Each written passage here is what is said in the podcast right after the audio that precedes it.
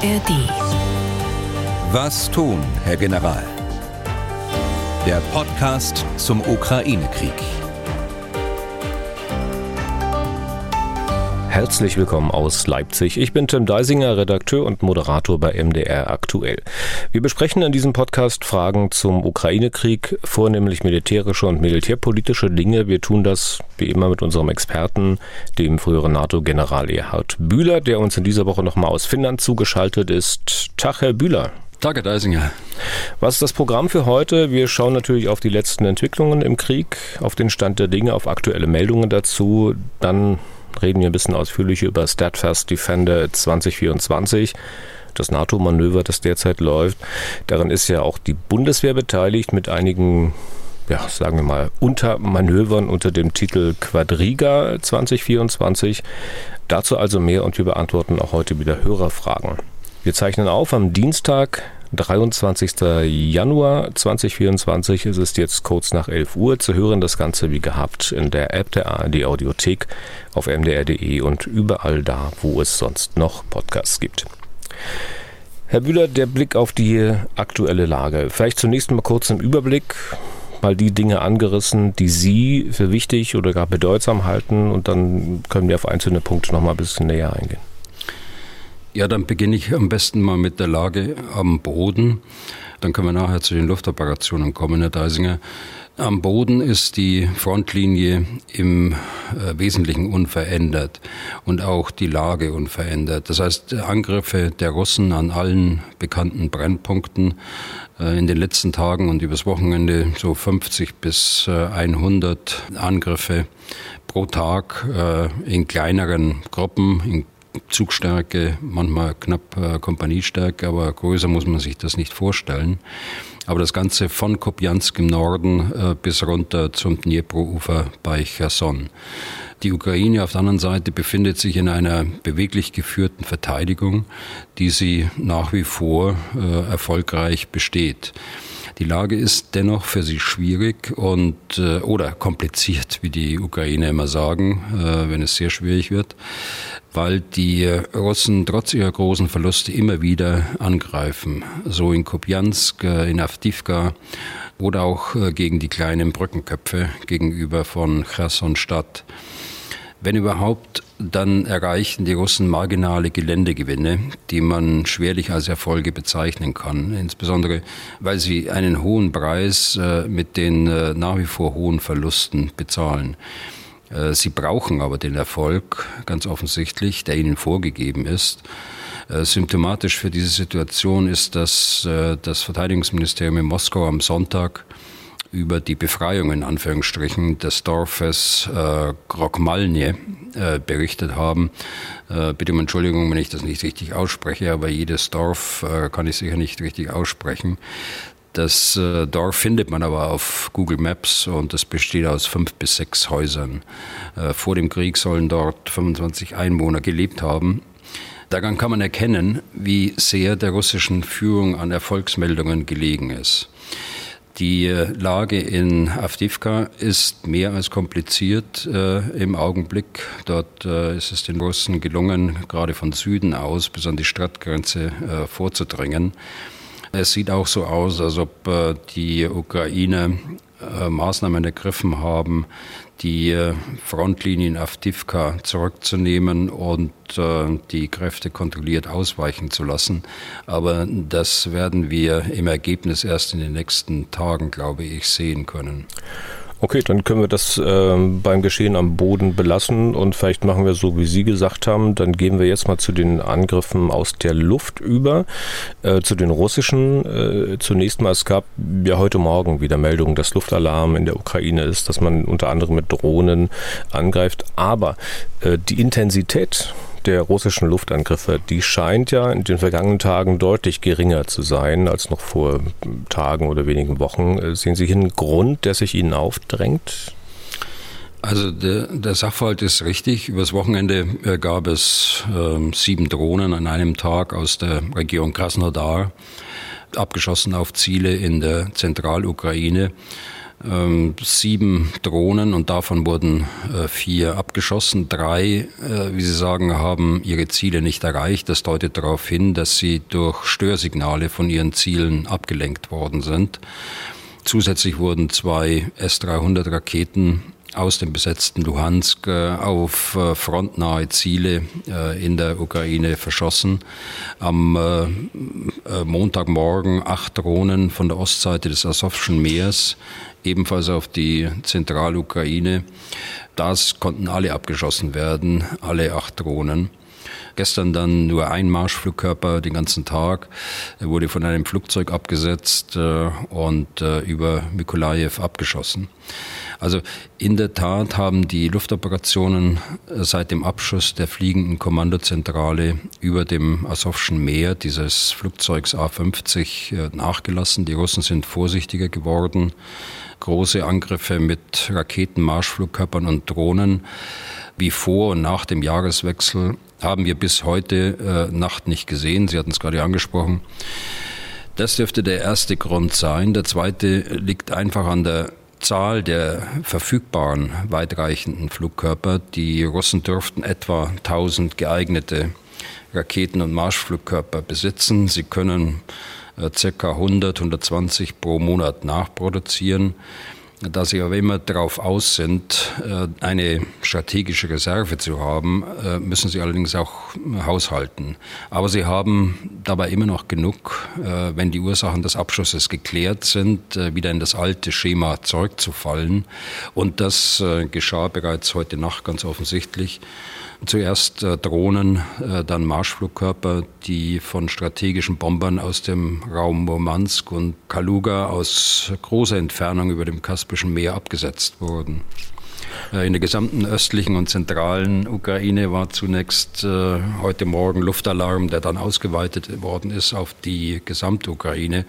Über Anzahl der eingesetzten Flugkörper und über Schäden äh, war jedenfalls bis äh, jetzt zur Aufzeichnung des Podcasts noch nichts bekannt.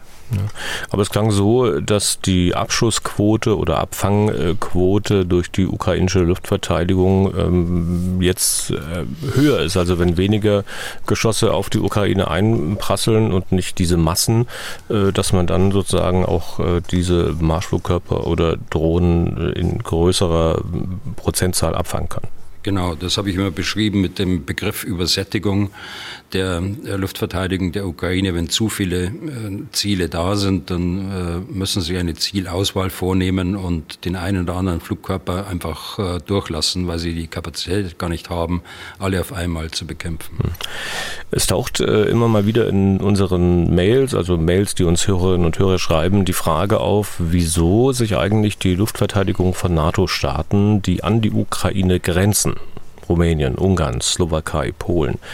Nicht daran beteiligen, Raketen oder Marschflugkörper die ukrainische Ziele ansteuern, abzuschießen. Und argumentiert wird da meist auf zwei Linien. Zum einen kann der Abschuss solcher Flugkörper schwerlich als Angriff auf Russland interpretiert werden. Und zum anderen nehmen wir da Bezug auf Sie, Herr Bühler. Sie haben ja des Öfteren erwähnt, dass man zumindest bei Drohnen und Marschflugkörpern nicht sagen kann, auf welche Ziele sie programmiert sind.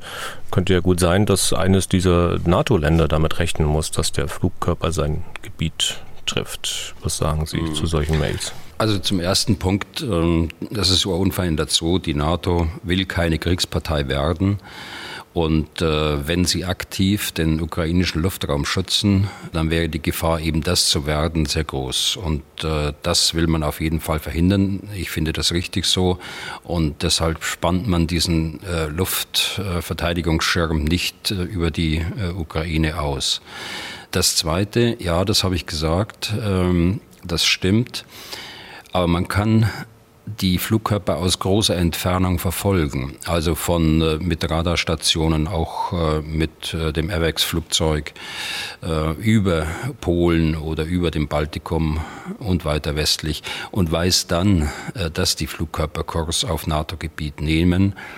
Aber man würde sie äh, über ukrainischem Territorium nicht bekämpfen. Das ist dann etwas anderes, wenn solche Marschflugkörper sich im Luftraum eines NATO-Landes befinden. Ne? Ich denke mal ja, ja, allerdings, so fragt man in diesen Mails auch, äh, es ist nicht ganz verständlich, warum man die Flugkörper zu diesem Zeitpunkt dann, also über NATO-Territorium nicht abschießt. Äh, Gibt es ja auch immer mal Meldungen, dass sich da ein Flugkörper aufgehalten hat im NATO-Luftraum. Schwächelt da die NATO-Luftverteidigung an dieser Stelle vielleicht? Also ich bin mir ziemlich sicher, dass sie bekämpft werden würden, äh, sobald sie NATO-Gebiet erreichen. Wenn, ja, wenn äh, geeignete Flugabwehrmittel zur Verfügung stehen. Das sind Polen und Rumänien, die Slowakei zwar verstärkt worden, aber es ist eben auch ein sehr großer Raum abzudecken.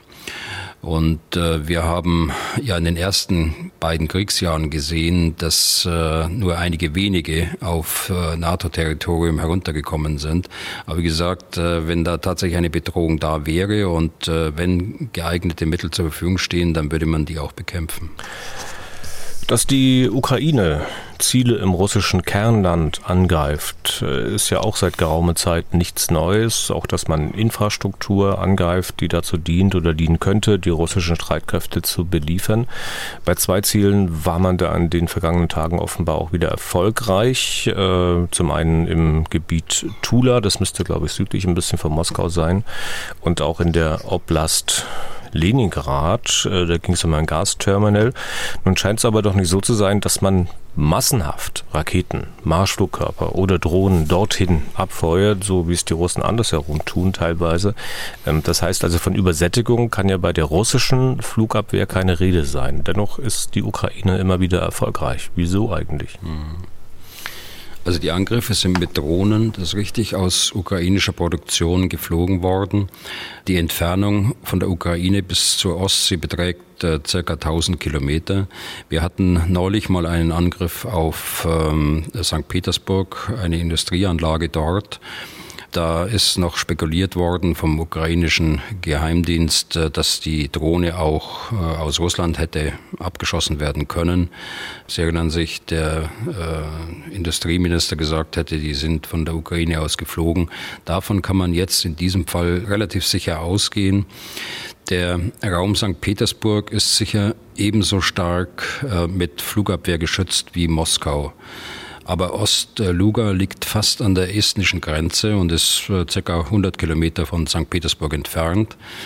Dieser kleine Ort äh, mit dem in den letzten Jahren äh, entwickelten Industriegebiet und Hafen hat sicher keine so hohe Priorität in der Luftverteidigung. Für die Ukraine aber schon, weil der Betrieb, der da getroffen worden ist, Kraftstoffe für die russische Armee herstellt.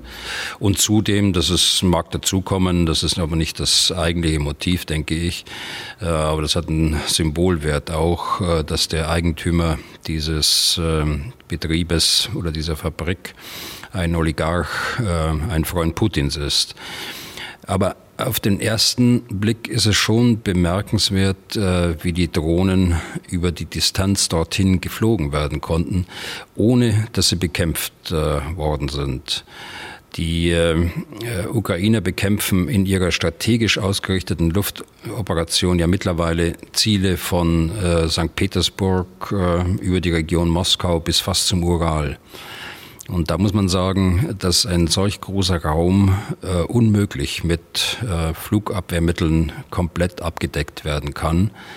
Allenfalls äh, kann man einzelne für die Russen strategisch wichtige Objekte und Städte schützen. Und man kann davon ausgehen, dass sie die Anflugrouten, die sie jetzt möglicherweise aufgeklärt haben, der Ukraine, dann auch mit äh, Luftverteidigungsmitteln äh, verstärken werden. Aber Lücken wird es in diesem großen Raum immer geben. Das ISW, also das Institute for the Study of War, hat ähm, Mutmaßungen zumindest für die Region, für die Oblast Leningrad veröffentlicht. Übrigens war mir bislang auch nicht geläufig, dass man die Oblast im Gegensatz zur Stadt Leningrad nicht umbenannt hat. Also die Oblast heißt nicht, wie man vielleicht denken könnte, St. Petersburg, sondern eben ja, Leningrad, das nur nebenbei. Also das ISW sagt, die Luftverteidigung dort, die sei gar nicht auf Angriffe aus dem Süden eingerichtet, also weil man sie eigentlich in Richtung NATO, also Richtung Westen ausgerichtet hat. Was hat es mit so einer Einschätzung auf sich? Lassen Sie mir vielleicht erst einen Gedanken nochmal sagen zu den weiteren Zielen. Sie hatten sie angerissen. Die weiteren Ziele waren ein Rüstungsbetrieb in Tula, 200 Kilometer südlich von Moskau. Dieser Betrieb stellt Flugabwehrraketen her, also diese Panzerraketen der Russen. Und äh, wieder mal war Smolensk äh, mit einem Rüstungsbetrieb für Marschflugkörper. Die, ich glaube, es sind die KH-59, wenn ich es richtig in Erinnerung habe, die dort hergestellt werden. Dann äh, auch der Raum Sevastopol war äh, wieder betroffen auf der Krim. Äh, dort haben die Russen nach eigenen Angaben drei ukrainische Flugkörper abgefangen. Über Schäden wurde bisher nichts bekannt, aber die Kertschbrücke musste wieder mal gesperrt werden und konnte erst äh, nach Aufheben des Luftalarms wieder geöffnet werden. Jetzt zu dieser, zu dieser Frage der Ausrichtung der Luftverteidigungssysteme in äh, St. Petersburg oder in der Region Leningrad. Das äh, ISW zitiert dabei einen russischen Kriegsberichterstatter, äh, formuliert aber dann schon so, so wie Sie es gesagt haben, als ob man sich dieser Auffassung anschließt. Äh, das halte ich aber nur äh, für teilweise richtig. Richtig ist, dass Radare bestimmte Systeme nur eine Aufklärungsrichtung haben oder einen Aufklärungssektor, muss man vielleicht besser sagen. Da aber Marschflugkörper auch aus dem Rücken angreifen können. Das heißt, sie können die, die Stellung erstmal umgehen und dann quasi aus dem Rücken kommen schützt man wichtige Objekte mit mehr als einem Radar, damit man eben vermeidet, dass man aus dem Rücken angegriffen wird. Und zweitens äh, gibt es auch Radare, äh, allerdings dann kürzerer Reichweite, die auch eine Rundumsicherung leisten können. Okay.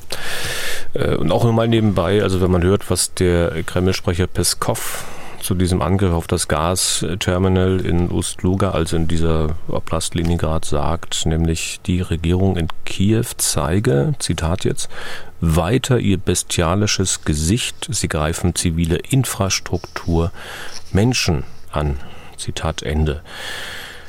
Ja, da kommt man aus dem Kopfschütteln nicht wirklich raus, wenn man das hört, Herr Bühler, ja. oder? Das, das ist so. Aber es gibt eben auch genug Menschen, äh, die diese Art von Propaganda dann glauben. In Russland sowieso und äh, auch darüber hinaus. Ähm, dann gibt es einen umstrittenen Vorfall, Herr Bühler. Offenbar hat eine Rakete oder ähnliches einen Markt in Donetsk Stadt getroffen. Nach russischen Angaben gab es über zwei Dutzend Tote. Die Russen sagen nun, die Ukrainer waren es und haben sie gleich des Terrors gegen Zivilisten äh, bezichtigt. Äh, siehe Peskov gerade eben. Äh, also dessen, was man ja selbst seit Monaten massiv praktiziert. Äh, die Ukrainer haben erstmal ein, eine Weile nichts gesagt. Später dann gab es ein Pressestatement der Tavria-Gruppe, das laut Kiew Independent wie folgt lautet, Schritt, das zitiere ich auch ganz kurz, wir erklären verantwortungsbewusst, dass die der Militäreinheit Tavria unterstellten Kräfte in diesem Fall nicht an Kampfhandlungen beteiligt waren. Donetsk ist die Ukraine. Russland muss für das Leben, das Ukrainern genommen wurde, zur Rechenschaft gezogen werden. Zitat Ende. Wie ist denn Ihre Einschätzung zu diesem Vorfall aus dem, was Sie sich da bislang erlesen oder erhört haben? Und wie kommen Sie dann zu dieser Einschätzung? Also ich habe dazu keine abschließende Erklärung. Allerdings bin ich aus Erfahrung misstrauisch, wenn die Russen sofort auf einen Zwischenfall reagieren. Es war ja schon häufiger so, dass solche Dinge ungeprüft den Ukrainern in die Schuhe geschoben äh, worden sind. Tatsache ist aber auch, dass in diesem Raum die Miliz äh, der äh, sogenannten Volksrepublik Donetsk, die DNR, operiert auf die die russische Armee nur bedingt Einfluss hat und äh, die bereits häufiger hinsichtlich äh, solcher Dinge Friendly Fire, also freundliches äh, Feuer oder Feuer auf äh, freundliche Kräfte, eigene Kräfte aufgefallen ist. Tatsache ist auch, dass es sich um Artillerie und nicht um eine Drohne oder Rakete oder einen Marschflugkörper gehandelt haben muss. Das kann man auch an den Bildern äh, erkennen. Nun kann die Artillerie von beiden Seiten gekommen sein. Aber die Ukrainer haben sich einige Stunden Zeit genommen, bevor sie etwas gesagt haben. Sie haben also äh, einige Stunden ganz offensichtlich geprüft, was da passiert ist. Dann kam die Stellungnahme von dem zuständigen Kommando, äh, Tavria, äh, Sie hatten es genannt, das einen Verantwortungsbereich hat, äh, der deutlich über die Artilleriereichweite hinausgeht. Es ist also auszuschließen, dass es äh, Artillerie einer Nachbargruppierung war. Und letztlich ist es sehr plausibel, glaube ich, dass die Ukrainer nicht zivile Ziele in den eigenen äh, besetzten Gebieten vorsätzlich beschießen. Es war auf jeden Fall jetzt, die neuesten Zahlen sind 28 Tote, ein fürchterlicher Zwischenfall bei dem äh, unbeteiligte Zivilpersonen sterben mussten, wer auch immer es war. Die Wahrscheinlichkeit, dass es die DNR-Miliz war, halte ich aber für deutlich äh, größer, aber die letzte Bestätigung gibt es nicht oder noch nicht. Ähm, zu Ihrer Aussage, dass es keine benachbarte ukrainische Gruppierung gewesen sein kann, also diese Auffassung hätte man ja kommen können, wenn man nur die Stellungnahme der Tavria-Gruppe liest und äh, weil die ja auch nur für sich sprechen, weil es keine zentrale Stellungnahme aus äh, Kiew gab. Ähm, wäre da möglicherweise eine zentrale Stellungnahme aus Kiew nicht vielleicht ähm, deutlich besser gewesen? Also ähm, sehe ich genauso wie Sie. Hätte man besser machen können, glaube ich, vor allen Dingen, weil das dann eine Stelle ist, eine übergeordnete Stelle, die dann mehrere Gruppierungen im Blick hat und äh, letztlich nicht die, die äh, so quasi unter Anklage stellt, selbst äh, die Untersuchung durchführt. Das ändert aber nichts an meiner, an meiner vorläufigen Einschätzung, ja. die ich gerade gebracht habe. Der ukrainische Präsident hat sich äh, jetzt doch wieder mal zu den Forderungen aus den Reihen seiner Militärs geäußert in Sachen Mobilmachung. Das Militär würde ja gerne bis zu 500.000 äh, weitere Männer mobilisieren können. Zelensky sagte, dass er keinen Bedarf sehe, nochmal eine halbe Million zu mobilisieren. Er würde nicht genügend Gründe dafür kennen. Das wird manchem sicher ein bisschen seltsam vorkommen angesichts der Lage an der Front. Was meinen Sie? Also diese Diskussion ist für mich ähm, schwer verständlich, muss ich sagen. Die Ukraine hat äh, etwa eine Million Soldaten unter Waffen. Nicht alle sind an der Front, das ist klar. Also es kommen dazu die territorialen Sicherungssoldaten, zum Beispiel an der Grenze zu Belarus, Sicherungssoldaten landesweit, Sanitätspersonal landesweit. Soldaten an Ausbildungseinrichtungen, logistischen Einrichtungen etc. etc. Es ist also nicht jeder Kämpfer. Den Begriff Mobilisierung darf man, glaube ich, nicht so verstehen, jedenfalls ich tue es nicht, dass man nun auf einen Schlag 500.000 Soldaten einziehen will und für diese neue Truppenteile mit neuem Material, mit Unterkünften etc. ausrüsten müsste. Wie sollte das funktionieren? Es geht nach meinem Verständnis darum, Personalersatz für bestehende Truppenteile zu gewinnen, um Ausfälle auszugleichen und vor allen Dingen die Truppenteile so personell auszustatten, dass die Soldaten auch einmal eine Auszeit zur Erholung, zur Regenerierung äh, nehmen können. Das ist ja eine äh, Forderung auch von General Saluschny. Die Einberufung zum Wehrdienst läuft ja ohnehin weiter. Äh, nach zwei Jahren Krieg äh, sind ja jetzt äh, zwei Jahrgänge nachgewachsen die jetzt wehrpflichtig geworden sind. Äh, und diese werden auch unabhängig von dieser aktuellen Diskussion einberufen. Also nochmal äh, schwer verständlich die Diskussion. Äh, ich würde mich mal freuen, wenn General Saluschny mal wieder ein Interview gibt und mal die tatsächliche Forderung, die er gestellt haben soll, dann nochmal wiederholt und vielleicht ausdifferenziert und dann kann man mehr dazu sagen. Aber sich das nach dem letzten Interview nochmal traut, das ist natürlich auch fraglich. Ja. Ähm, aber es klang so, Herr Bühler, als würden Sie in dieser Diskussion, Sie sagen zwar, die Diskussion ist unverständlich, aber es klang so, als würden Sie die Position Zelenskis eher nachvollziehen können und die Forderung von Seiten des Militärs für nicht nachvollziehbar halten, also 500.000 weitere Männer äh, mobilisieren zu können. Dass Sie da ähm, das Militär nicht ganz nachvollziehen können, kommt auch nicht so häufig vor. Ja, das haben Sie gut, gut rausgehört. Ich meine, das Umfeld vom Präsidenten und auch der Präsident hat sich ja mehrfach geäußert in dieser, in dieser Angelegenheit. Äh, dort kommt aus dem militärischen äh, Bereich nichts. Die haben ihre Forderung an den äh, Präsidenten oder ihre Empfehlung an den Präsidenten abgegeben und haben eigentlich dort äh, keine Veranlassung, das öffentlich nochmal zu begründen. Aber äh, schön wäre schon zu wissen, äh, aus welchem Grund. Und äh, weil das nicht da ist, äh, tappt man eben ein bisschen im Dunkeln. Was soll eigentlich damit erreicht werden? Hm. Na, vielleicht ist es auch ein bisschen, ich sag mal, ein strategischer Blick nach vorne. Also Sie hatten ja gesagt, so viele Menschen zu mobilisieren würde nicht bedeuten, also dass man auch alle gleich an die Front schickt. Die müssten ja auch erstmal ausgebildet werden. Also lässt man aber damit, wenn man es nicht tut, äh, also lässt man damit nicht wertvolle Zeit äh, verstreichen, die man dann später vielleicht, also nach den russischen Präsidentschaftswahlen, falls Putin dann weitere Mobilmachungen verkünden sollte, nicht mehr hat? Ja, das ist ein guter Punkt. Ähm, das ändert aber nichts an der Feststellung, man kann keine 500.000 Soldaten auf einen Schlag einziehen. Man bräuchte da viel zu viel Material und anderes, äh, äh, das die Ukraine ganz sicher nicht hat. Die Ukraine braucht kontinuierlich äh, Personal, das kontinuierlich ausgebildet werden muss. Man kann die Ausbildungskapazitäten erhöhen. Ja, das würde man zweifellos tun.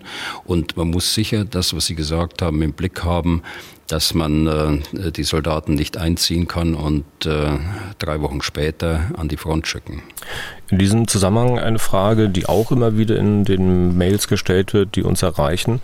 Ich will das auch mal gar nicht namentlich festmachen. Die Frage ist, was halten Sie, Herr Bühler, eigentlich von den Ukrainern, die sich dem Kriegsdienst entziehen, die ins Ausland gegangen sind, um nicht im Krieg kämpfen zu müssen? Es geht ja jetzt gar nicht mal um eine rechtliche Bewertung, ob die das nun hätten tun dürfen oder nicht.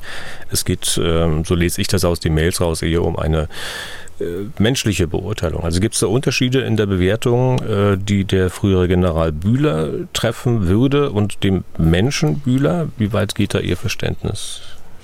Also ich glaube, man muss das schon auch äh, rechtlich beurteilen. Es gibt ja in der Ukraine nach ihrer Verfassung die Wehrpflicht. Äh, das ist eine staatsbürgerliche Pflicht, zu der man auch stehen muss als Staatsbürger. Äh, das ist meine Auffassung dazu. Ja, es gibt ähm, Ausnahmeregelungen in Bezug auf die Eignung, in Bezug auf äh, religiöse Gründe. Die gibt es auch in der Ukraine. Es gibt Gründe der Unabkömmlichkeit, zum Beispiel wenn jemand im Katastrophenschutz eingesetzt ist, bei den Rettungsdiensten. Äh, in der Rüstungsindustrie. Aber grundsätzlich ist es schon so, man muss nicht äh, nur das, was man vom Staat bekommt, im Auge haben, sondern auch das, was man dem Staat geben muss. Und äh, das ist eben diese staatsbürgerliche Pflicht, von der ich gesprochen habe, von der Wehrpflicht.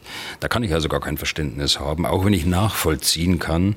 Und jetzt kommt der Mensch natürlich zum, zum Ausdruck, auch wenn ich nachvollziehen kann, dass Wehrpflicht in Kriegszeiten nicht einfach ist. Aber Bühler, dennoch könnte ich mir vorstellen, dass Sie sich manchen Rufen jetzt nicht unbedingt anschließen würden. Also zum Beispiel denen, die sagen, also hier in Deutschland, das seien Feiglinge, Egoisten, die würden es sich hier gut gehen lassen. Also die sollte man in die Ukraine zurückschicken, damit sie dort an der Front kämpfen, wie andere auch. Oder finden Sie gar, dass der deutsche Staat aktiv werden sollte?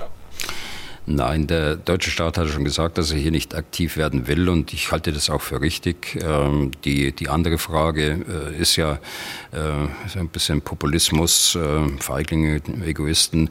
Kann ich aber ein Stück weit auch verstehen. Also wenn ich in Berlin unterwegs bin, dann sehe ich ja ab und zu auch Ukrainer ähm, junge Ukrainer und dann fragt man sich schon, was machen die eigentlich hier? Aber dafür wird es sicher Gründe geben, die ich nicht kenne. Aber äh, ein gewisses Verständnis habe ich schon für, äh, für eine solche Stimmenlage. Hm. Klingt also doch alles ein bisschen sehr ambivalent. Vielleicht ist das ein Grund, mal zu schauen, ob wir das äh, demnächst auch noch ein bisschen tiefer aufgreifen. Schauen wir mal. Machen Punkt an dieser Stelle. Ähm und kommen zu Steadfast Defender 2024, ein NATO-Manöver, das bis in den Mai hineinlaufen soll mit insgesamt 90.000 Soldaten. So groß war ein NATO-Manöver seit Jahrzehnten nicht. Wenn ich es recht weiß, äh, Steadfast Defender gab es ja zum Beispiel auch schon vor drei Jahren mal, da allerdings nur mit 9.000 Soldaten. Herr Bühler, das ist schon ein gewaltiger Unterschied.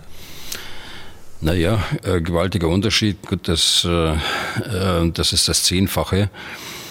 Schauen wir mal, wie sich das entwickelt hat. Ähm, wie auch im Warschauer Pakt hatte die NATO und damit auch die Bundeswehr jeweils äh, im Herbst große Herbstmanöver zu absolvieren, die bei uns im Westen abwechselnd im Norden, in der Mitte und äh, im Süden stattfanden.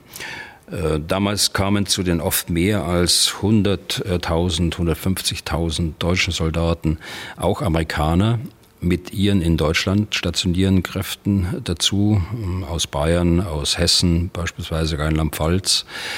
Ähm, auch die Briten, die Franzosen, die Belgier, die Kanadier, die auch Truppen in Deutschland stationiert hatten. Und zusätzlich kamen eben Amerikaner aus den USA über den Atlantik äh, für diese Übungen. Äh, die Verlegung äh, dorthin, das waren die sogenannten Reforger-Übungen. Reforger, Return to Germany. Äh, so, das ist die Reforger zusammengezogen. Äh, das, das Wort Return to Germany, also Rückkehr nach Deutschland. 1988 äh, war die letzte große Verlegungsübung mit 124.000 Soldaten, gleichzeitig auch die größte Reforger-Übung. Diese Serie wurde 1993 wegen der sicherheitspolitischen Lage eingestellt. Die Verlegungen über den Atlantik wurden dann erst wieder Ende der äh, 2010er Jahre wieder aufgenommen. Ich glaube, General äh, Ben Hodges war einer der Treiber äh, dieser Übungen. Die hießen US Defender. Also Übungen außerhalb äh, der NATO, aber mit äh, vielfältiger Beteiligung von unterschiedlichsten Nationen unter Führung der USA. Wir haben dann äh, versucht, diese nationalen Übungen, was es ja im Grunde genommen ist, eine national geführte Übung, wieder unter das Dach der NATO zu bringen und deshalb die Namensänderung von US Defender zu Steadfast Defender, standhafter Verteidiger. Und da war die erste Übung 2020 geplant, ist aber wegen Corona weitgehend, muss ich sagen, ausgefallen. Im Jahr 2021 fand sie dann mit, wie gesagt, von Ihnen 9000 äh, Soldaten statt. Es ist also ein dreijähriger Rhythmus, in dem das jetzt äh, stattfinden soll.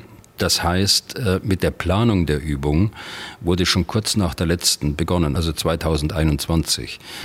Da ist ja bei einer solchen äh, Großübung sehr viel Koordination erforderlich. Da sind fast alle NATO-Staaten beteiligt. Viele Länder äh, sind unmittelbar betroffen durch Verlegungen durch die Länder hindurch, durch zeitweise Stationierungen, durch Übungsausschnitte in den einzelnen Ländern und äh, die Vorbereitungen sind entsprechend schwierig. Deshalb kann man auch, was wir im letzten Podcast gesprochen haben, keinen Zusammenhang konstruieren zwischen der angeblich schlechten Lage der, äh, der Ukraine, ganz sicher schwierigen Lage äh, der Ukraine und dieser Übung Steadfast Defender. Naja, muss man diesen Zusammenhang wirklich konstruieren? Also wir haben ja schon hin und wieder über Manöver und Manöverszenarien gesprochen. Sie haben da immer wieder betont, dass man auf der anderen Seite einen fiktiven Gegner annimmt. Ähm, nun hat äh, NATO-General Cavoli dieser Tage von einem nahestehenden Gegner gesprochen. Ich glaube, er hat das auf der Pressekonferenz nach der Sitzung des Militärausschusses gesagt. Und äh, jetzt zitiere ich mal eine Nachricht des Deutschlandfunks, ich glaube von gestern. Wirklich Zitat, bei der Militärübung Steadfast Defender mit etwa 90.000 Soldatinnen und Soldaten soll nach NATO-Angaben ein russischer Angriff auf das Bündnisgebiet simuliert werden. Zitat Ende. Und die Nachrichtenagentur AFP schreibt, Zitat, das Militärbündnis bereitet sich auf einen, mit der Übung nach Angaben des Vorsitzenden des NATO-Militärausschusses Rob Bauer, auf einen Konflikt mit Russland und Terrorgruppen vor. Zitat Ende. Herr Bühler, ist man bei solchen Meldungen einfach ein bisschen ungenau oder auch ein bisschen sehr ungenau oder wie ist das? Also ein Übungsszenario bei der NATO spiegelt die wahren Verhältnisse wieder auf der NATO-Seite, das heißt Landesgrenzen, politische äh, Verhältnisse, Wirtschaftslage, Gesetzeslage in den einzelnen Staaten, militärische Fähigkeiten etc. Beim Übungsgegner wird ein fiktives Szenario äh, angenommen, das, welch Zufall, genau zu Übungsbeginn eskaliert. Äh, die Aktionen des Gegners sind also zugeschnitten auf die Übungsziele, die ich für die eigenen äh, Truppen erreichen will. Wenn ich also will, dass die eigene Truppe verteidigen soll, dann muss der fiktive Gegner genau zu dem Zeitpunkt angreifen, wenn die Übung auch stattfindet. Wenn ich äh, gegen ihn erfolgreich verteidigen will, muss ich zunächst Verstärkungskräfte dorthin legen, also Steadfast Defender, dorthin verlegen, wo der Gegner dann in dem Szenario angreift. Diese strategische Verlegung von amerikanischen, britischen, französischen und deutschen Kräften, um nur die wichtigsten zu nennen, äh, zur Verstärkung Nordnorwegens, des Baltikums, Polens, Ungarns, Rumäniens, ist der Hauptzweck äh, dieser Übung. Eine viele Grenzen überschreitende Verlegung per Luft- und äh, Seetransport äh, sowie über, über Land im Straßen- und Eisenbahntransport. Natürlich ist der Gegner Russland. Von dort geht ja auch die Bedrohung aus. Das ist ja auch in allen Papieren äh, der NATO im strategischen Konzept äh, der NATO so beschrieben. Äh, deshalb orientiert sich das Szenario auch auf dem Papier an den Fähigkeiten Russlands. Es bleibt aber fiktiv hinsichtlich der tatsächlichen Ereignisse während des Übungszeitraums und auch der tatsächlichen heutigen militärischen Fähigkeit äh, Russlands. Russland ist ja im Krieg, wie wir wissen. Man versucht auch äh, im Szenario äh, das dadurch darzustellen, äh, dass äh, dort ein fiktives äh, Staatenbündnis beschrieben wird, gegen das die Verteidigung geübt wird. Und das beginnt beim Namen dieses Staatenbündnisses und geht weiter über die Namen äh, der politischen und militärischen Führung und anderer Details. Hm. Insofern ist da kein Widerspruch. Es handelt sich, ein Satz noch, es handelt sich um eine Übung mit einem bestimmten Zweck. Auf diesen Zweck ist das Szenario zugeschnitten.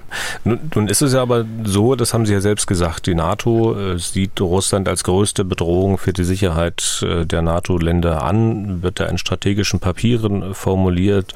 Jeder weiß auch, äh, dass man sich mit so einem Manöver nicht auf einen Angriff von keine Ahnung, mongolischen Truppen vorbereitet. Warum legt man immer so viel Wert darauf, da einen äh, fiktiven Gegner zu konstruieren? Es gibt diesem Staatenbündnis auch äh, Namen, die halt nicht Russland sind. Also die Übungsinhalte dürfen nicht mit der aktuellen politischen und militärischen Wirklichkeit äh, verwechselt werden. Das Szenario ist äh, darüber hinaus keine Vorhersage oder eine Beurteilung einer künftigen Entwicklung der Sicherheitslage, obwohl es für die Soldaten realistisch genug geschildert werden muss, um den Übungszweck zu erreichen, also äh, Verlegung und Verteidigung. Okay. Dann äh, kommen wir mal zum Manöver selber. Oder vorne weg noch gefragt, Herr Bühler, haben Sie eigentlich eine Ahnung, wer sich diese ganzen Namen für die Manöver ausdenkt? Also da gibt es eine gewisse ähm, äh, Systematik. Also Steadfast äh, ist in der Regel das äh, Zeichen, dass es vom Oberbefehlshaber angeordnet worden ist, die Übung äh, dem Oberbefehlshaber der NATO die äh, in, in Brunsum ist das äh, Trident mit jeweils einem Nachwort, äh, Trident Juncture be beispielsweise. Und das Schwesterkommando in Neapel, die halten es ein bisschen vornehmer, die setzen Noble, Noble Jump zum Beispiel, also Noble davor, so dass man das einigermaßen systematisch dann den Verantwortungsbereichen in der NATO zuordnen kann.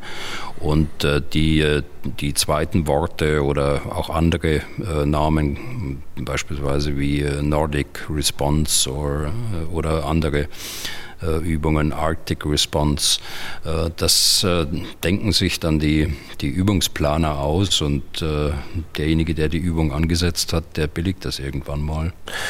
Grundzüge von Steadfast Defender hatten Sie im Prinzip schon genannt, was da geübt werden soll. Sollen das allesamt nur Verlegung sein, die man da trainiert, oder gibt es da bei dem einen oder anderen Untermanöver auch Training von Gefechtshandlungen, bei denen dann auch geschossen wird?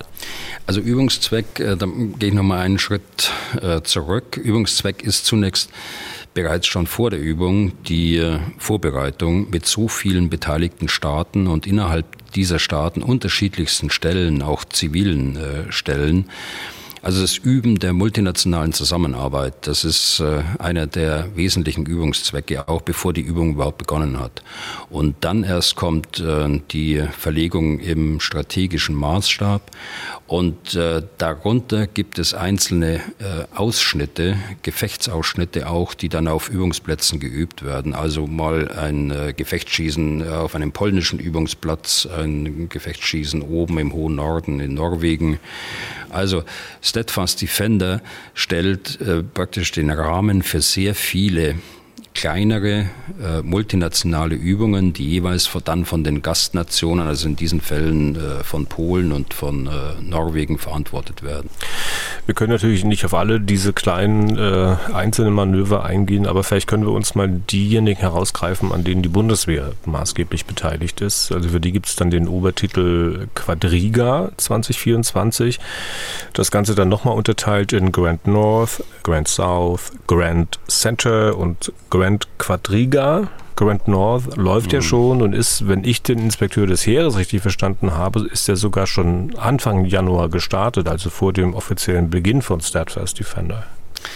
Also es hat äh, Alarmierungsübungen jetzt schon gegeben für einzelne Truppenteile in Deutschland. Das hat der Inspekteur neulich mal öffentlich auch gesagt bei Grand North, da geht es um eine Verlegung nach Norwegen. Äh, da haben unsere Gebirgsjäger sehr viel Erfahrung. Da sind sie auch schon häufiger äh, oben gewesen mit sehr äh, guten und anerkannten Leistungen von allen Seiten. Sie nehmen dort teil an der norwegischen regelmäßig stattfindenden Übung Nordic Response, also nordische Antwort. Äh, dann gibt es äh, den Bereich äh, Grand Center, der wird stattfinden im Februar den gesamten Februar über. Dort wird, werden Kräfte der USA, Großbritanniens, der Niederlande und eben auch Teile der ersten Panzerdivision aus Norddeutschland nach Polen verlegt, nehmen dort an einer polnischen Übung teil, auf einem großen polnischen Übungsplatz. Die Übung heißt Dragon. Und der dritte Abschnitt ist der Abschnitt Grand South. Das geht Ende April los bis Ende Mai. Dort äh, werden unsere luftbeweglichen Kräfte äh, nach äh, Rumänien verlegt mit einem Zwischenstopp äh, in Ungarn, nehmen dort äh, an Übungen teil, muss ich sagen. Und schließlich der Höhepunkt auch der gesamten deutschen Übungsserie, das ist Grand Quadriga. Dort werden Teile der 10. Panzerdivision in Deutschland auf Übungsplätzen zusammengeführt werden und dann äh, auf dem Land, äh, auf dem Wasser und äh, in der Luft äh, nach, äh, ins Baltikum verlegt, nach äh, Litauen verlegt. Das sind die deutschen Übungsabschnitte. Ähm, Deutschlands Rolle geht aber sicher über die Dinge hinaus, äh, die Sie gerade aufgezählt haben und die die Tätigkeit der Bundeswehr betreffen. Also als Drehscheibe hat man da sicher auch einiges äh, mehr zu tun, wenn es um die Verlegung beispielsweise von US-Streitkräften nach Europa geht. Ja, das äh, trifft ja nicht nur die Amerikaner, die über Deutschland dann äh, Richtung Baltikum und auch äh, Rumänien verlegen, sondern das trifft auch die Franzosen, die Niederländer und die Briten, äh, die über Deutschland äh, dann in die einzelnen Übungsabschnitte der an der Ostflanke des Bündnisses äh, einmünden sollen. Äh, hier ist eine äh, logistische Unterstützung vorgesehen durch Deutschland, auch äh, Unterstützung jetzt, was die Verkehrsführung angeht.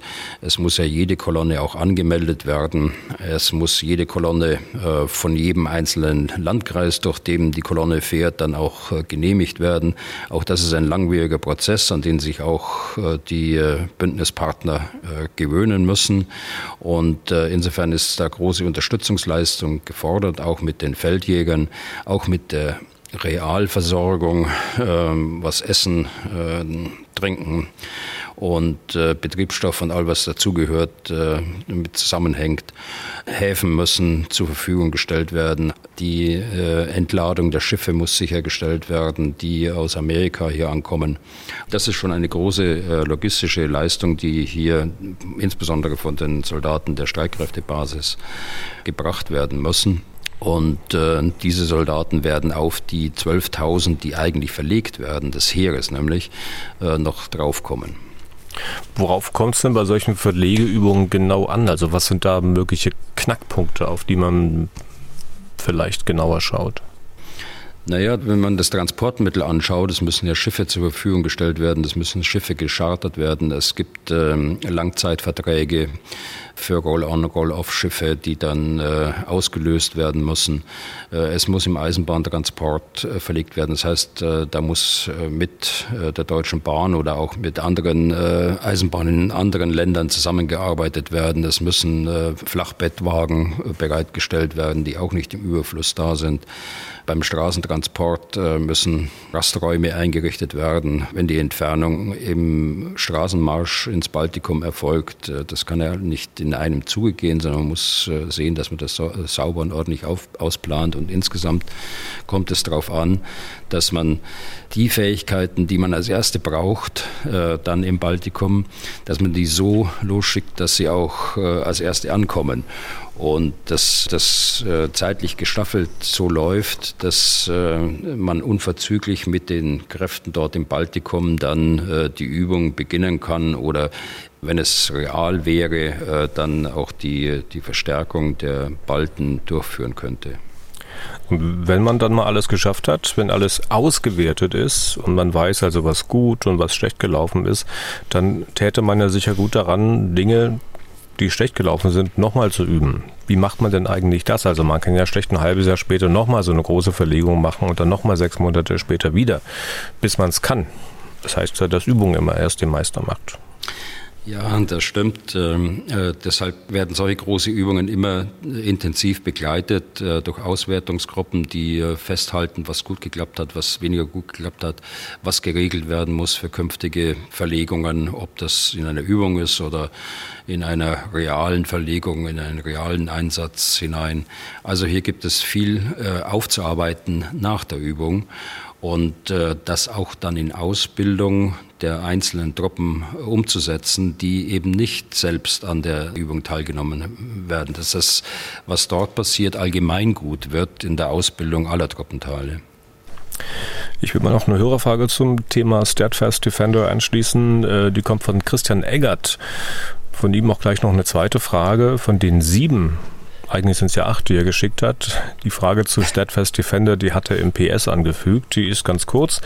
Sind wir mit der NATO-Übung Steadfast Defender nun offiziell im Kalten Krieg 2.0 angekommen? Fragezeichen und Zitat Ende. Nein, das ist nicht so. Da gibt es auch kein Zurück mehr zum Kalten Krieg. Ich muss auch sagen, die Lage heute ist weitaus komplexer und weitaus schwieriger, auch weitaus äh, gefährlicher äh, als äh, damals im Kalten Krieg, verlangt andere Abschreckungsmaßnahmen als damals. Die äh, bipolare Welt von damals war, wenn man das jetzt vergleicht mit heute, wesentlich einfacher. Das Aufgabenspektrum der äh, Streitkräfte war einfacher, eindeutig. Es war nur ein Auftrag da. Die Multinationalität ist wesentlich größer als damals. Ja, wir hatten äh, damals auch zwei amerikanische Kurs hier in, in Europa, also in Deutschland stationiert. Aber im Wesentlichen fand die taktische Arbeit äh, der Soldaten national statt. Das heißt, in diesem Truppenkörper von 60, 70.000 Soldaten gab es keine Multinationalität. Das hat sich vollkommen verändert. Heute gibt es eine tiefe äh, Durchdringung äh, der, der äh, Truppenteile, was Multinationalität angeht. Und äh, dann kommt das natürlich auch zum Tragen, dass wir heute 31, bald 32 NATO-Mitgliedstaaten haben. Und das war ja früher nicht der Fall. Äh, die NATO ist ja langsam äh, aufgewachsen. Die Streitkräfte von heute sind äh, auch innerhalb der NATO heute wesentlich kleiner als damals, gleichzeitig aber auch noch mehr auf Zusammenarbeit und äh, Arbeitsteilung angelegt. Also im Wesentlichen haben wir heute die richtigen Streitkräfte. Das ist die positive Botschaft äh, in der Beantwortung der Frage. Die äh, nicht so positive Botschaft ist, äh, der Kalte Krieg war verhältnismäßig einfacher als die Situation heute. Und vor allen Dingen auch deshalb, weil es damals äh, diese technischen Möglichkeiten der Informationsübertragung, der Informationsweitergabe, der äh, Desinformation auch nicht gegeben hat. Also auch diese hybride Kriegführung, so wie sie heute stattfindet, war damals äh, zwar auch da, aber mit den Möglichkeiten, die man damals hatte, Flugblätter, Zeitungen, die gedruckt worden sind äh, und äh, äh Nachrichten zu bestimmten Zeiten, die über TV äh, übertragen worden sind. Heute ist es im Grunde genommen so, dass in Echtzeit äh, eine sicherheitspolitische Entwicklung, eine sicherheitspolitisch relevante Entwicklung sofort auf Ihrem Handy haben, egal wo es passiert. Und das verstärkt natürlich diese äh, Situation, die insgesamt eben komplexer und unübersichtlicher damit äh, trotz der Informationsbreite geworden ist. Und damit sind wir eigentlich schon in der Abteilung Hörerfragen. Äh, wie gesagt, ich greife hier mal, mal noch eine weitere äh, Frage von Christian Eggert heraus. Kurzes Zitat. Es gibt Stimmen, die behaupten, dass ein Konflikt zwischen der NATO und Russland unvermeidlich sei. Wie bewerten Sie diese Einschätzung, insbesondere vor dem Hintergrund von Expertenmeinungen, die unterschiedliche Zeitspannen für einen solchen Konflikt nennen? Zitat Ende. Also man muss ja ganz realistisch sagen, ein Konflikt mit Russland ist ja bereits heute vorhanden. Äh, unterhalb der Schwelle eines Krieges, äh, aber ein Konflikt, der sich in vielen äh, hybriden Angriffen, Maßnahmen, in Cyberattacken und so weiter äußert. Das ist ja bereits da die Zeitspanne, die von manchen geäußert wird, ähm, die auch unser Minister gesagt hat, ähm, die wird mit fünf bis acht Jahren angesetzt. Äh, manche Experten äh, sagen, sie sei noch äh, geringer, wobei ich da eher der, der Auffassung des Ministers zustimmen würde, der das ja nicht irgendwie schätzt oder so, sondern der auf ganz belastbare Fakten ganz sicher zurückgreifen kann, über die man öffentlich nicht reden kann, die klassifiziert sind. Also fünf bis acht Jahre nach einem aus russischer Sicht äh, für die Russen erfolgreichen Krieg äh, in der Ukraine. Das muss man als Nebensatz dann auch mit, immer mit dazu äh, sagen. Die Zeitspanne beschreibt also die Zeit, bis sich die russischen Streitkräfte so weit äh, regeneriert haben, dass sie auch für die NATO-Staaten und andere Staaten aus dem damaligen äh, sowjetischen Machtraum eine Bedrohung darstellen können. Dieser Zeitraum kann dann kleiner sein, insbesondere wenn es sich dann um kleinere Ziele handelt, äh, nach denen Russland die Hand ausstreckt, also beispielsweise Moldawien oder äh, Georgien. Unvermeidlich, Herr Eggert, ist nichts. Wir müssen sehen, dass die Ukraine erfolgreich ist, sich zu verteidigen und ihre territoriale Integrität wiederherzustellen. Dann wird es für Russland schwieriger, eine Bedrohung für andere äh, Staaten darzustellen. Ich glaube allerdings, dass wir uns äh, auch in diesem Fall auf eine längere Phase der Bedrohung möglicherweise mit niedrigerer Intensität äh, einstellen müssen. Und deshalb müssen wir zweitens die Zeit nutzen, um unsere eigenen Verteidigungsfähigkeiten wieder so aufzubauen, dass wir eine glaubhafte Abschreckung darstellen können. Dann eine weitere Frage und zwar von Elena Pöllmann. Sie wohnt in Weiden. Sie hat es nicht genau dazu geschrieben, aber ich vermute mal, dass es um Weiden in der Oberpfalz geht, weil der Ort, um den es in Ihrer Frage auch geht, äh, Luftlinie nur etwa 20 Kilometer weg ist. Ich lese mal vor. Zitat. Ich bin in den sozialen Medien über ein Video gestolpert, in dem behauptet wird, dass es dass in Grafenwöhr am US-Truppenübungsplatz Hyper- bzw. Überschallraketen Tomahawk laut Video eine Erstschlagwaffe stationiert und in Richtung Moskau ausgerichtet werden sollen. Diese seien zwölfmal schneller als der Schall, könnten in maximal zehn Minuten in Moskau sein. Ergebnis dieser Aktion wäre, dass Deutschland obwohl die Raketen eigentlich nicht auf deutschem, sondern auf, wenn auch recht kleinem amerikanischem Staatsgebiet stehen, in den Fokus der russischen Abwehrkräfte rücken würde. Da die Schlussfolgerung Deutschland rückt dadurch in den Fokus für mich schlüssig klingt. Die Frage, ob es sich hierbei um eine wahre Nachricht handelt oder ein Fake ist. Ähm, Zitat Ende dieser Mail von Elena Pöllmann. Herr Bühler, ähm, Sie kennen das Video. Ich habe es ja mal rausgesucht, ähm, gleich vorweg von mir. Also ich finde, das ist eine Aneinanderreihung von horrenden Blödsinn.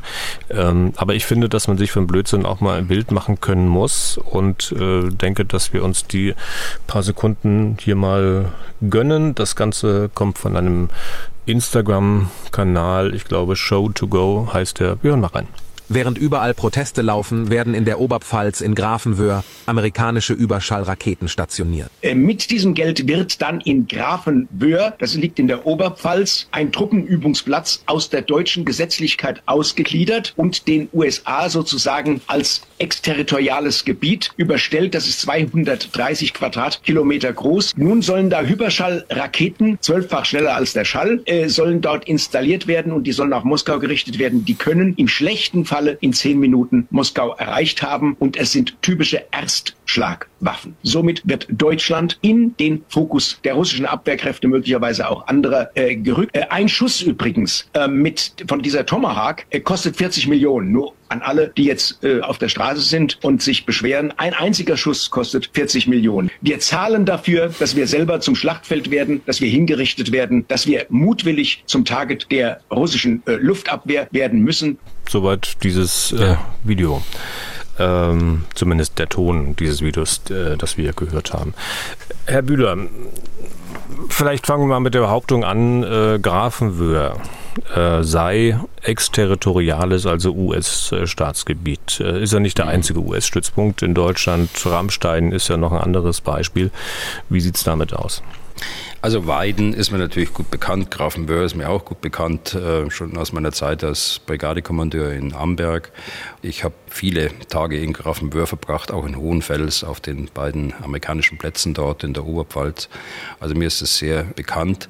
Aber ich kann, das sage ich auch gleich vorweg, so wie Sie es gerade gesagt haben, ich kann Ihnen sagen, da ist nichts dran. Das ist, es ist allerdings auch kein Fake, äh, sondern leider spricht dort ein ehemaliger Bundestagsabgeordneter, der immerhin 17 Jahre im Bundestag verbracht hat und dann mit einer solchen Verschwörungstheorie hier im Video kommt. Und das zeigt einfach, wie viel Informationen im Internet sind, äh, die man einfach nicht vertrauen darf und nicht vertrauen kann.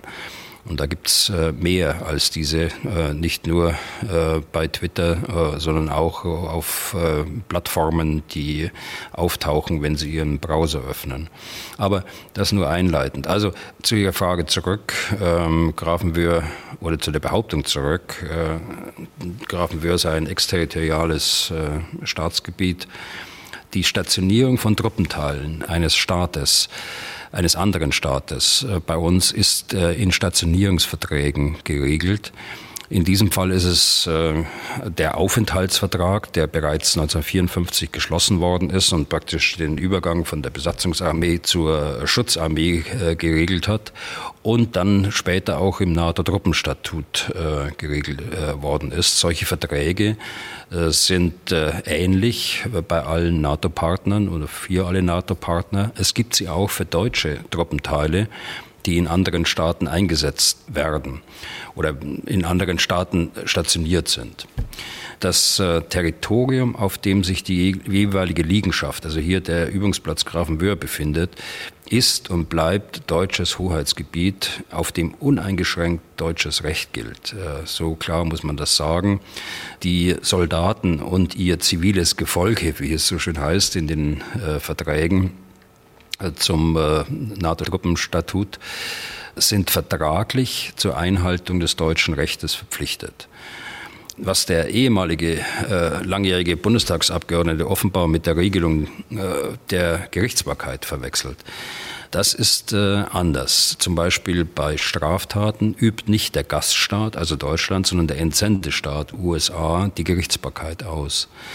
Da legen wir selbst, auch wir Deutsche, sehr viel Wert darauf, äh, dass unsere Soldaten, die zum Beispiel in Jordanien oder im Irak äh, stationiert sind, bei eventuellen Straftaten nicht nach jordanischem oder irakischem Recht äh, verurteilt werden, sondern eben nach deutschem Recht. Das stellt aber in der Praxis, und deshalb habe ich das vorweggestellt, äh, dass ich die Verhältnisse dort äh, sehr genau kenne, das stellt in der Praxis gerade im deutsch-amerikanischen Verhältnis in Bayern und äh, in der Oberpfalz, in Grafenböhren, in Hohenfels überhaupt kein Problem dar. Es gibt gerade auf den beiden Übungsplätzen eine ausgesprochen gute Zusammenarbeit der deutschen Behörden mit den Amerikanern, die äh, extra eine Gruppe eingerichtet haben, um die Verbindung zu den deutschen Behörden zu halten. Also da gibt es überhaupt keinen Grund äh, zur Klage von deutscher Seite. Okay. Dann äh in dem äh, Video ging es ja um den äh, Tomahawk. Ähm, nun ist der Tomahawk nicht, wie in dem Video behauptet, eine Hyperschallrakete, auch keine Überschallrakete, sondern ist überhaupt gar keine Rakete, sondern eigentlich ein herkömmlicher Marschflugkörper, ne? Ja, genau. Ist ein Marschflugkörper aus den 80er Jahren, kommt aus dem Kalten Krieg. Er fliegt ähnlich so schnell wie ein äh, Verkehrsflugzeug, wie so ein Airbus. Es gibt ihn in landgestützter, in seegestützter und in luftgestützter Variante. Wenn wir uns an den Doppelbeschluss erinnern, äh, in den 80er Jahren, da hat immer die Pershing eine Rolle gespielt. Ähm, gleichzeitig hat man von Cruise Missiles äh, gesprochen, also von Marschflugkörpern. Das waren äh, diese Tomahawks. Sie sind damals dann 1987 aus Deutschland abgezogen worden. Es gibt heute keine landgestützten, nuklear bewaffnbaren äh, Tomahawks mehr. Sie wurden im Rahmen des äh, Mittelstreckenvertrags oder des INF-Vertrages zur Reduzierung der äh, Mittelstreckenraketen äh, verschrottet. Äh, wenn es Pläne gäbe, äh, und die gibt es nicht, solche Raketen bzw. Marschflugkörper äh, wieder aufzustellen in Deutschland, äh, müsste die Bundesregierung zustimmen und da würden die Amerikaner auch vorher mit den äh, Deutschen sprechen und äh, das äh, ist im Augenblick vollkommen ausgeschlossen. Das äh, würde man nicht tun. Hm. Ähm, dann war ja noch eine Aussage drin, also die bräuchten zehn Minuten maximal bis Moskau. Und da hat man festgestellt, Tomahawk fliegt, weiß nicht, sagen wir knapp 900 km/h. Der würde also Luftlinie bis Moskau zwei Stunden brauchen, denn von Grafenwöhr bis dahin sind es ja ungefähr 1800 Kilometer. Problem ist nur, ähm, der käme auch gar nicht bis Moskau, weil er gar nicht so weit fliegen kann. Also, ich weiß nicht, er käme vielleicht bis Warschau, Herr Bühler, würde ich mal schätzen, oder? Also es gibt äh, Varianten, die um die 2000 Kilometer weit fliegen. Es gibt auch Varianten, die etwas weiter fliegen. Da ist die Reichweite klassifiziert. Aber das ist eine rein theoretische Diskussion. Aber selbst wenn Sie so weit fliegen würden, also Sie bräuchten immerhin mindestens zwei Stunden bis dahin und Sie würden Absolut. ja auch nicht auf geradem Wege hinfliegen. Äh, ja. Abgesehen davon, dass Sie also überhaupt nicht dahin fliegen. Ja, genau. Also von zwölffacher äh, Schallgeschwindigkeit kann, kann, überhaupt nicht die Rede sein. Ja. Äh, dann gab es auch noch eine Aussage zum Preis eines solchen Exemplars. Da hat der in Anführungszeichen Fachmann in dem Video von 40 Millionen pro Stück gesprochen. Ich meine gelesen zu haben, dass das äh, weitaus weniger sind. Ja, das sind, äh, äh, da hat er, glaube ich, äh, eine Null zu viel dran gehängt. Es gibt eine Angabe, die öffentlich ist und das sind äh, vier Millionen. Das ist äh, ein stolzer Preis äh, für eine solche Waffe aber von 40 Millionen äh, kann gar nicht die Rede sein. Die Zahl ist deshalb offen, weil sie äh, aus äh, offiziellen Regierungsquellen der Amerikaner stammt für eine Exportversion dieser Rakete. Sie wird ja auch bei den Briten beispielsweise eingesetzt, auch bei den Niederländern schiffsgestützt eingesetzt. Und von daher hat man eine ziemlich genaue Zahl, was es tatsächlich kostet, und das sind vier Millionen. Also, äh, alles ziemlicher Quark, also das alles, was in diesem Video behauptet wird. Äh, Frau äh, Pöllmann, ich will es auch dabei mal belassen. Also man könnte sich ja noch mehr zum Kanal oder zu dem Herrn, der diesen Unfug äh, verbreitet, sagen. Aber mh, wahrscheinlich ist die Zeit besser genutzt, wenn wir noch andere Hörerfragen aufgreifen, soweit die Zeit zumindest äh, reicht. Herr Bühler, vielleicht schnell die Frage noch von Gabriel Habermann. Ich zitiere, eine Flugstunde gleich 16 Mechaniker Mechanikerstunden, das hatten Sie beim vorletzten Mal, glaube ich, so gesagt. Äh, wie ist das zu verstehen? 16 Stunden einer kompletten Wartungskrew oder erledigen das vereinfacht gesagt 16 parallel arbeitende Mechaniker in nur einer Stunde? Zitat Ende. Äh, nein, der zweite Teil, der war ja nicht ernst gemeint, glaube ich, von unserem Hörer. Herrn Habermann. 16 können nicht parallel an einer Maschine arbeiten. Äh, es gibt an einer solchen Maschine im Übrigen viele Fachtechniken, die dort äh, dann auch zum Tragen kommen müssen. Viele Spezialisten müssen dort arbeiten. Elektroniker, Softwarespezialisten, reine Mechaniker, Triebwerkstechniker was fällt mir noch ein, Optroniker. Äh, für die ganze Sensorik äh, braucht man Mechaniker. Also die alle gleichzeitig arbeiten zu lassen, das geht natürlich nicht, sondern das sind Durchschnittswerte, die hier angegeben sind. Es gibt äh, kleine Wartungen, es gibt größere Wartungen, es gibt Industrieinstandsetzungen die jeweils unterschiedliche äh, Summenwerte haben äh, für die Wartung und Instandsetzung, so ähnlich wie es auch beim Auto ist. Da gibt es eine kleine Wartung, eine große Wartung. Und äh, wenn ich sage, für eine Stunde muss man 16 Stunden ansetzen, dann wird das äh, ins Verhältnis gesetzt zur gesamt äh, notwendigen Wartung und Instandsetzung eines solchen Flugzeugs. Und dann äh, letzte Frage noch für heute von Christine Zimmermann aus Steinhöfel. Das liegt zwischen Berlin und Frankfurt an der Oder. Eine Frage zum Taurus, Herr Bühler eines ihrer Lieblingsthemen. Ich zitiere, Johannes Arlt, SPD, äußerte sich auf dem Live-Blog der ARD dahingehend, dass Taurus schon deshalb nicht an die Ukraine abgegeben werden sollte, weil dann die Lager leer seien, da der Marschflugkörper vorerst nicht nachgeliefert werden könne. Die Rüstungsindustrie sei dazu nicht in der Lage. Trifft das so zu? Zitat Ende. Und äh, eigentlich nehme ich die Frage nur der Vollständigkeit halber rein, äh, aber vielleicht hat es auch nicht jeder gehört. Der Taurus her Hersteller, der hat Herrn Arlt ja kurze Zeit später schon widersprochen, Herr Bühler, ne? Ja, hat er. Hat er. Aber mehr, mehr muss man da gar nicht äh, darüber zu sagen. Also äh, da hat sich der Abgeordnete Arlt ganz offensichtlich, obwohl er Luftwaffenoffizier ist, meiner Kenntnis nach, äh, oder gewesen ist, äh, etwas geirrt. Das stimmt so nicht. Ja, und damit sind wir durch für heute. Vielen Dank wieder für Ihr reges Interesse. Wenn Sie Fragen an Herrn Bühler haben oder Anmerkungen, Hinweise, Lob, Kritik, dann schreiben Sie an general.mdraktuell.de oder rufen Sie an unter 0800 637 3737. Herr Bühler, den nächsten Podcast veröffentlichen wir am Freitag. Wir müssen aber schon Donnerstag am Abend aufzeichnen. Dann denke ich mal wieder mit deutlich mehr Hörerfragen an Sie. Bis dahin und vielen Dank für heute. Ja, gern geschehen, Herr Deisinger. Dann bis Donnerstagabend. Was tun, Herr General? Der Podcast zum Ukraine-Krieg.